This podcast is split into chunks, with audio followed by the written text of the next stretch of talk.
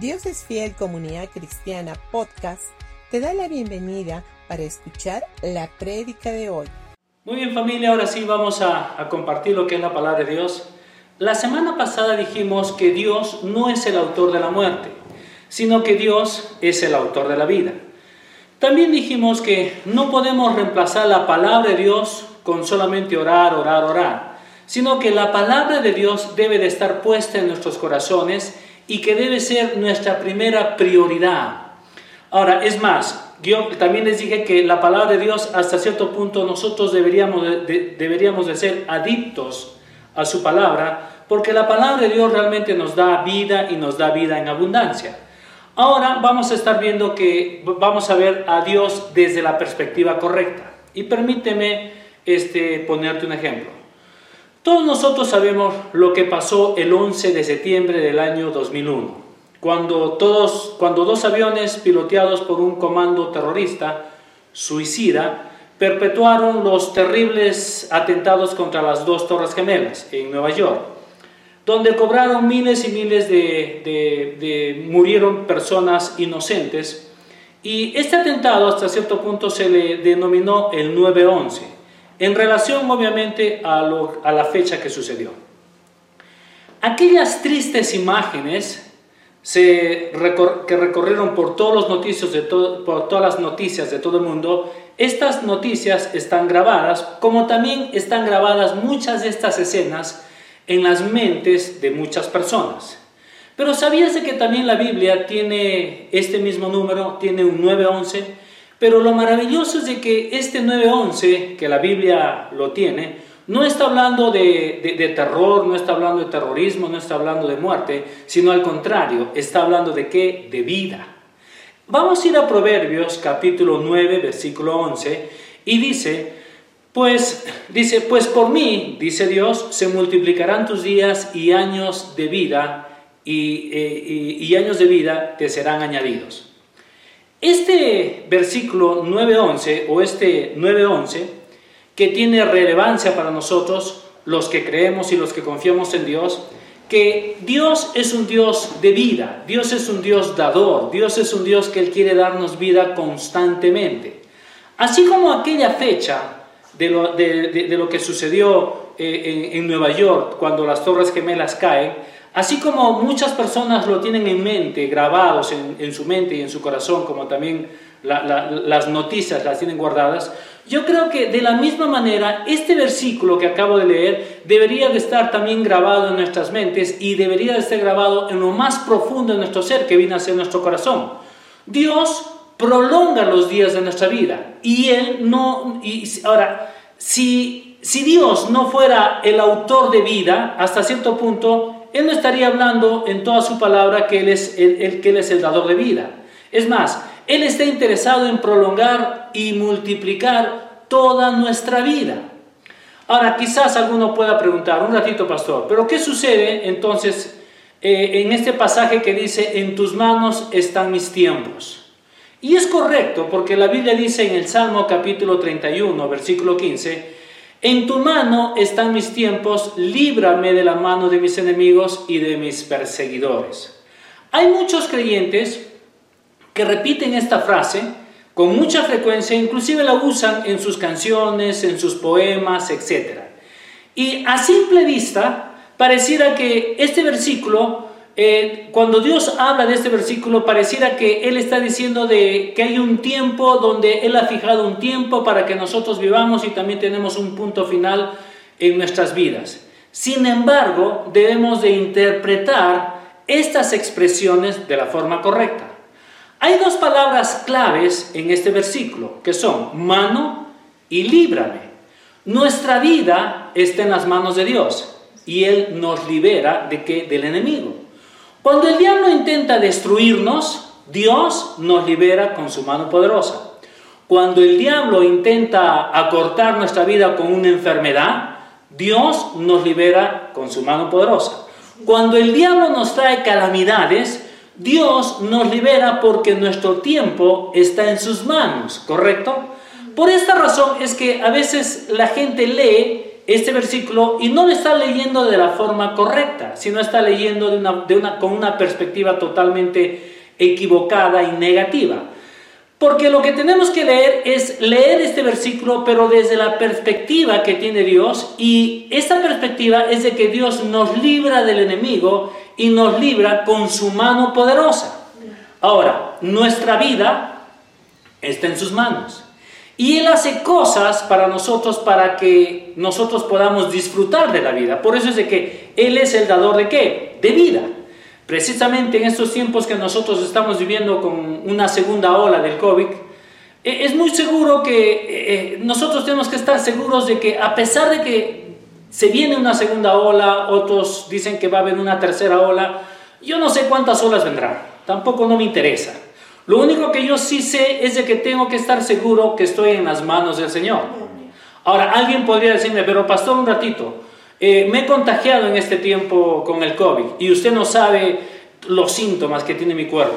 Usted no sabe la sensación horrible que estoy, estoy sintiendo en este tiempo. Me falta el aire, no puedo respirar, eh, respirar he perdido el gusto, he perdido el olfato, estoy perdiendo un montón de cosas. Pareciera que me muero. A pesar de lo que puedas tú estar viviendo en este tiempo, tú tienes que saber que recibimos vida y que Dios está listo para, liberar, para liberarnos de la situación en la que nosotros estamos viviendo. A pesar de que el diablo trate de entorpecer nuestro andar en este mundo, nuestra mirada debe estar en quién? En el Señor. Nuestra mirada tiene que estar puesta en la obra terminada de lo que Jesucristo hizo en la cruz. En Marcos capítulo 16, versículos 17 y 18, dice, y estas señales seguirán a los que creen. En mi nombre echarán fuera demonios, hablarán nuevas lenguas, tomarán en las manos serpientes, y si bebieren cosa mortífera no les hará, no les hará daño. Sobre los enfermos pondrán sus manos y sanarán. Ahora, Jesús habla aquí de poner las manos sobre los enfermos para que estos reciban qué cosa? Sanidad. Él mismo lo hizo. Él sanó, él ministró y él restituyó al ser humano por medio de la imposición de qué? De manos. Ahora, recordemos las palabras del salmista que acabamos de leer, que dice, nuestros tiempos están en las manos de Dios. Y Él actúa por medio de qué? Actúa por medio de su mano. La sanidad, la liberación, la bendición y la vida en general fluyen de la mano de Dios. Ahora, nunca deberíamos de estar leyendo la Biblia bajo un contexto o bajo una mirada como que pareciera que la Biblia es un libro donde hay muchas, este, eh, eh, eh, donde la, la, Biblia nos está diciendo no hagas esto, no, no, no, no, no, porque realmente no es así. Lamentablemente tengo que reconocer que muchos cristianos, hermanos, pastores inclusive, están interpretando la palabra de una forma totalmente eh, eh, eh, equivocada, tergiversada, están tergiversando lo que viene a ser la palabra. Por eso es de que muchos, muchas personas dicen, eh, están condenando a la, gente. Inclusive dicen, si tú no haces esto, el Señor te va a castigar. Si tú me dejas, el Señor te va a castigar. Si tú no haces lo que yo te digo, el Señor te va a castigar. Ah, te está pasando esto porque seguro el Señor te ha castigado porque tú has hecho esto, esto. Realmente esto no es correcto. A veces yo digo, no sé de dónde están enseñando esto, porque cuando Jesús vino acá a la tierra, la Biblia dice de que Jesucristo no vino a condenar, sino que vino a salvar. Jesucristo no vino a que nosotros este, seamos más, más cautivos, sino que Él vino para que nosotros podamos vivir en libertad. Y esta es la enseñanza correcta. No, estamos, no, no, no debemos estar enseñando simplemente lo que es el castigo, la ley, la ley, la ley, sino que tenemos que comenzar a enseñar a las personas lo que Jesucristo ya ha hecho y lo que Él ha hecho en la cruz del Calvario. Ahora Dios es vida. Y la Biblia no dice que, perdón, la, Biblia dice que la muerte es el enemigo de Dios. Ahora, y jamás deberíamos nosotros de amistarnos con la muerte. Al contrario, nosotros debemos de tener la vida. ¿Y la vida de quién? La vida que Dios nos ofrece.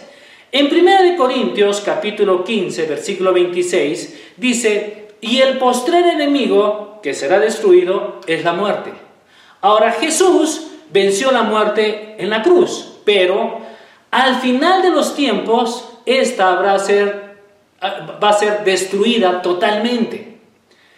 Él venció la muerte para que nosotros tengamos vida y vida en abundancia, ¿correcto? Ahora, la Biblia nos dice que va a haber una generación que no va a experimentar la muerte física.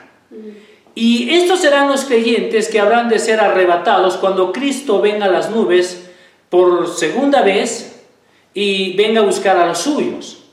Ahora, si tenemos nuestra fe puesta en el, en el arrebatamiento, debemos también de, desear de ver a, a, nuestro Dios cuando Él venga a buscarnos. Y yo creo que esta también es una bendita esperanza que Dios va a prolongar la vida de nosotros sobre la tierra. Ahora, es cierto, ¿vamos a morir? Sí, vamos a morir.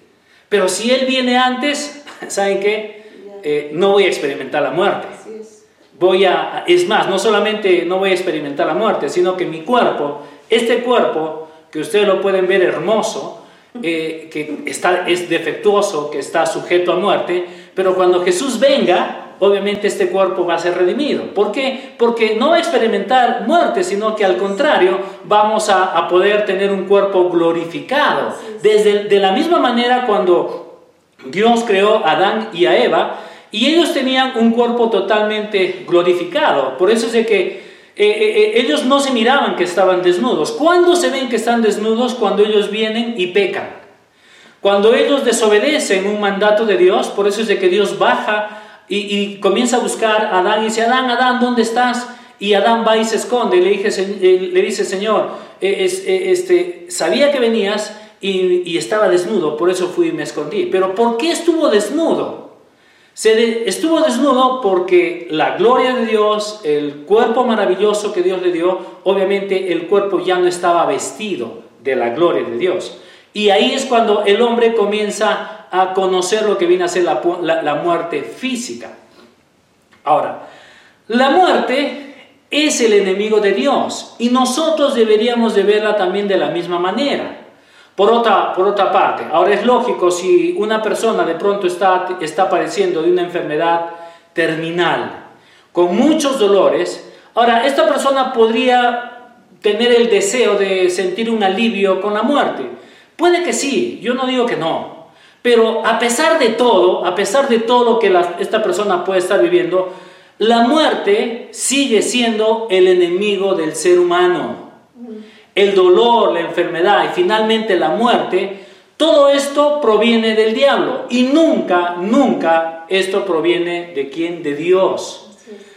En 1 de Corintios capítulo 15 versículo 56 dice, el aijón de la muerte es el pecado y el poder del pecado es la ley. Ahora quiero que me presten atención en este versículo, porque realmente este versículo tiene mucha, es, es muy importante y tenemos que entenderlo lo que está diciendo.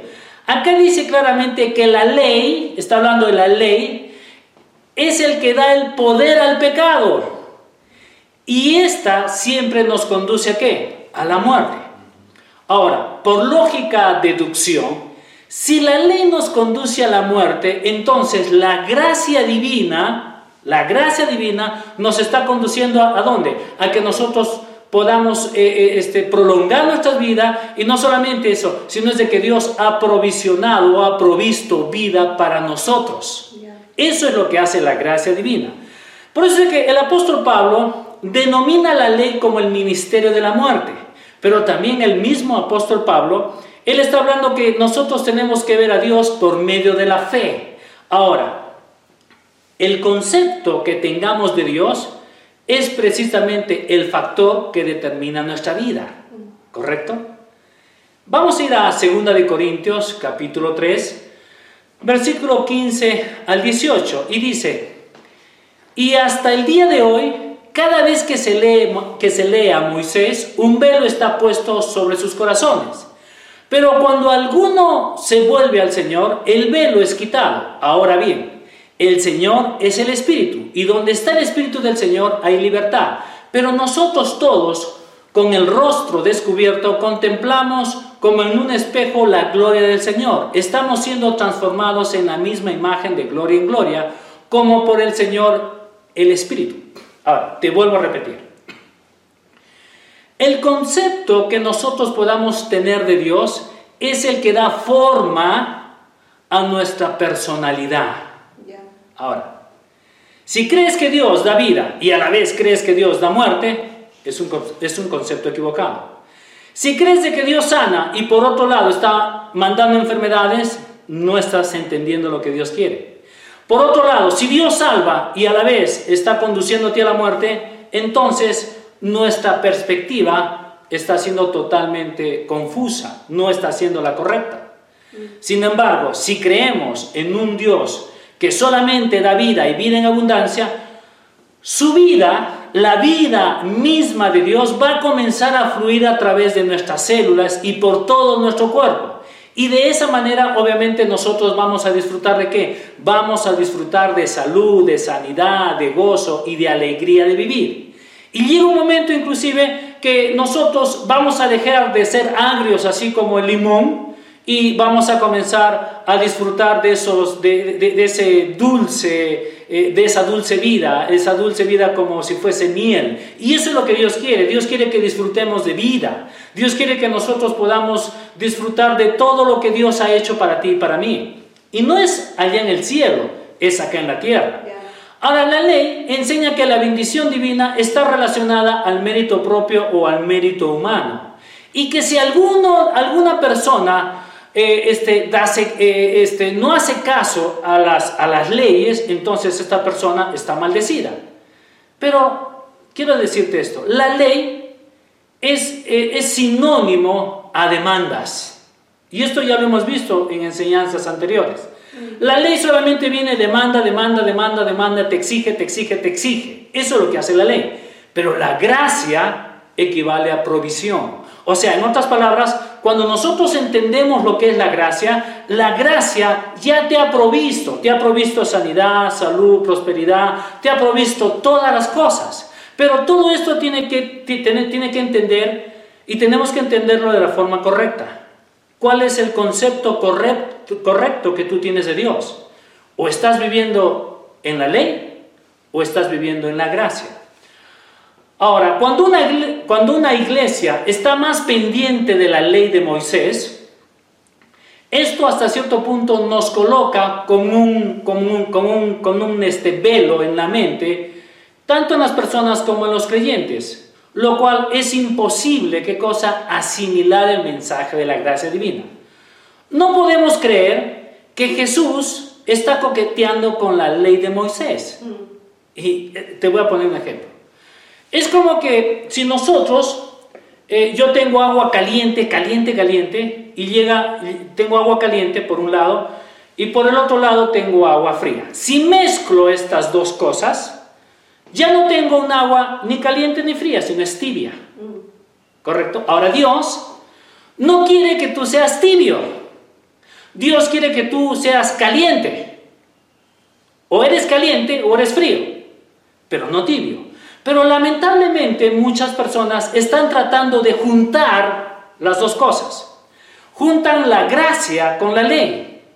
Están juntando las dos cosas y están tratando de sacar, no sé, un de, tener un solo concepto. En algunos momentos disfruta de, de lo que Jesucristo ha hecho.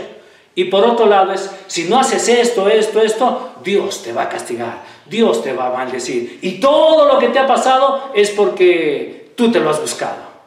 Entonces, la pregunta es, ¿es correcta esa teoría? Si la Biblia dice en Gálatas capítulo 3, si ustedes lo leen o lo buscan en su casa o lo buscan desde el versículo 1 hasta el 5, si no me equivoco, ahí dice, el apóstol Pablo les está diciendo, Gálatas torpes, en otras traducciones insensatos, en otras hay, hay varias traducciones, en algunas son un poco más fuertes, donde viene y dice, ¿qué les ha pasado a ustedes? ¿No comenzaron ustedes en el Espíritu y ahora quieren terminar en las obras de la ley? Ahí, acá lo que está diciendo el apóstol Pablo, no es correcto que primero andamos en el Espíritu y después no, hacemos la mezcla. Traemos la ley y queremos vivir bajo la ley en algunas cosas que a nosotros nos conviene o que nosotros queremos manipular a la gente. Y no es así. O vivimos en la ley o vivimos en la gracia. Pero no podemos estar viviendo, ¿qué cosa? En las dos cosas. Por eso es de que te vuelvo a repetir, la ley es, es sinónimo a qué? A demandas. Pero la gracia es algo que Dios ya nos ha provisto. Ahora, la gracia divina nos trae qué cosa? Nos trae libertad. Ahora, cuando estoy hablando de libertad, porque también este es otro tema, que a veces las personas, inclusive he escuchado de vida de ministros, de ministros acá en el Perú, que es triste todavía, donde a veces dicen, eh, eh, este, como estoy, estoy andando en la gracia, entonces todo me es permitido. Y ojo, el que tú puedas vivir en la gracia y que puedas tener libertad en Cristo Jesús, eso no, está, eso no significa a que yo ande en un libertinaje, mm. como muchas personas creen. No es así. Yo no puedo andar en un libertinaje. ¿Por qué? Porque cuanto más yo conozco a Jesucristo, menos quiero pecar. Mientras más conozco de su amor, menos quiero fallarle.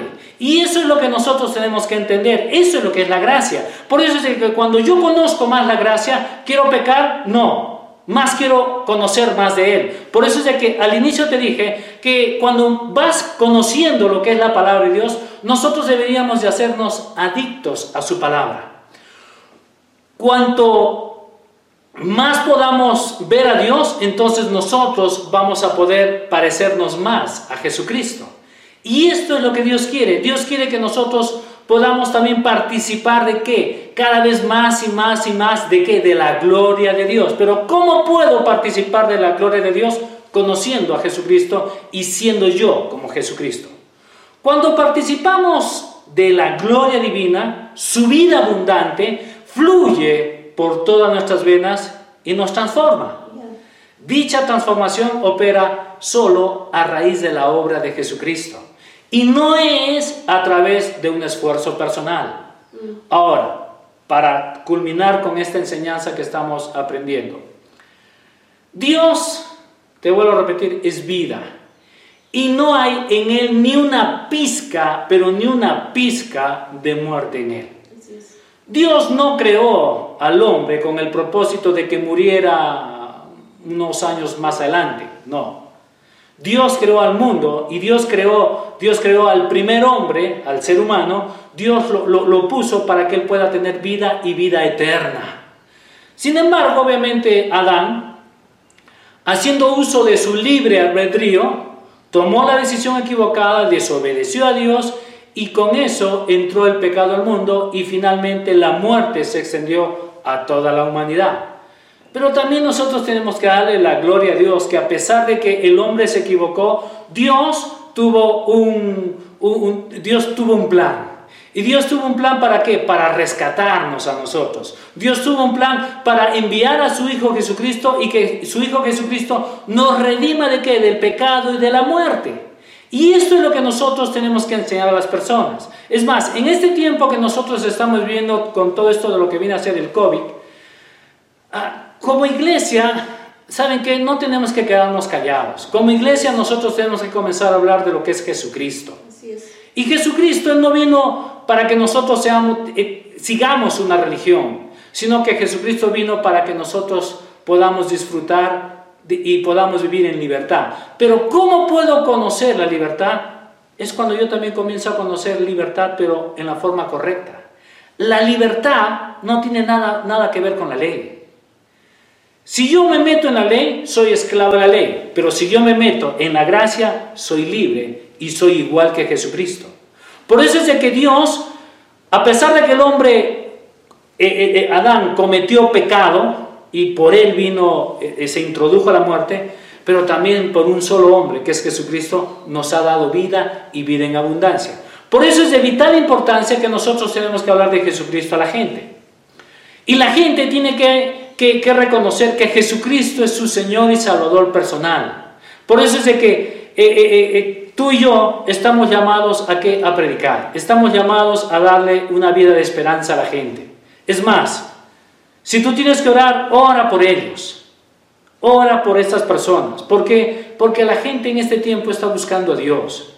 Yo puedo ver hay mucho temor afuera. Hay gente que está muy confundida. Hay gente donde dice, ¿y, esto cuánto tiempo más? Y si va a venir una tercera ola, ¿cuánto tiempo más?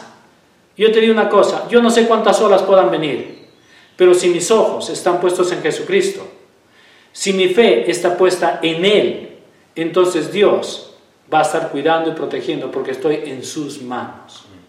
Por eso es un tiempo donde nosotros tenemos que hablar de Jesucristo. Y el hablar de Jesús no es un cambio de religión. El hablar de Jesús es el que ellos comienzan a tener una relación con Dios. Así es que antes de terminar, a mí me gustaría hacer una, una oración.